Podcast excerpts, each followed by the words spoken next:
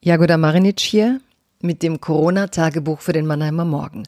Heute habe ich mich mit dem Thema Zäsur beschäftigt. Ist also das, was wir hier gerade erleben, wirklich anders als Dinge vorher? Ist es eine Zäsur und zwingt uns diese Zäsur dazu, Dinge wirklich anders anzugehen. Anregung dafür habe ich in einem sehr guten Artikel im New Yorker gefunden, in dem ein Science-Fiction-Autor darüber schrieb, was das jetzt eigentlich alles bedeutet. Die Fantasie, dass solche Katastrophen auch Normalität werden könnten.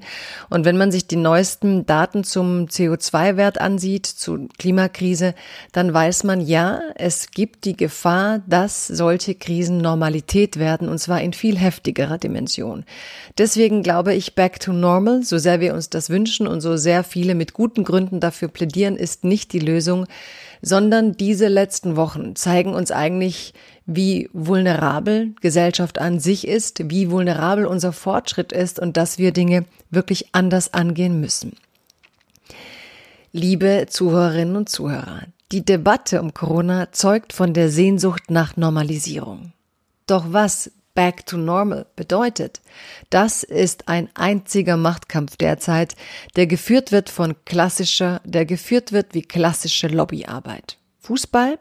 Ja, sicher. Die haben ja ein großartiges Hygienekonzept vorgelegt. Hat es eigentlich jemand gelesen oder in die Hände bekommen? Autoindustrie. Ja, muss man ganz schnell retten. Prämien für die Systemrelevanten? Hm, schwierig. Es mag ein nachvollziehbares Bedürfnis sein, Normalität schnellstmöglich wiederherzustellen. Doch wer die neuen CO2-Werte sieht, sollte diese Normalität als Zukunftsziel in Frage stellen. Die Werte steigen weiter, in ungekannte Höhen. Fridays for Future verlegt den Protest ins Netz, wo er vermutlich noch wirkungsloser bleiben wird als auf der Straße. Wenn jetzt milliardenschwere Rettungsprogramme aufgesetzt werden, darf der Klimaschutz nicht ausgesetzt werden.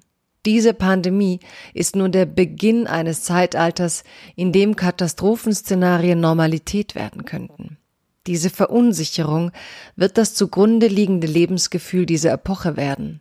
Daher der Begriff Zäsur. Deutschland spielt eine Schlüsselrolle. Angela Merkel übernimmt in zwei Monaten die Ratspräsidentschaft in der EU. Die Kommissionspräsidentin ist Ursula von der Leyen. Die Haltung der CDU zur Autoindustrie ist bekannt. Doch die Verletzbarkeit der Gesellschaft hat sich in den letzten Monaten gezeigt wie lange zuvor nicht. Muss diese Haltung dann so bleiben? Alle, die auf den Schutz der Grundrechte verweisen, sind im Recht damit. Doch können Sie die Katastrophen als wiederkehrendes Szenario mitdenken? Momentan eher nicht. Die Klimakrise ist drastischer als alles, was derzeit Flatten the Curve verhindert. Unser Zuhausebleiben verhindert. Mit dem großen Unterschied. Es könnte bald schon kein Verhalten mehr geben, das die Katastrophe aufhält. Weil die Zeit, gegenzusteuern, genau jetzt ist, nicht noch später. Die Gewohnheiten zu ändern, wie schwer das ist, zeigt sich bei der Debatte um die Rettung der Automobilindustrie. Die Fakten sind bekannt, doch die Lähmung überwiegt. Wer diese Krise als Zäsur versteht, muss neue Ansätze suchen. Gerade Deutschland kann jetzt im Rahmen der EU-Ratspräsidentschaft neue Ziele setzen. Eine Verantwortung, der wir gerecht werden sollten. Bleiben Sie gesund.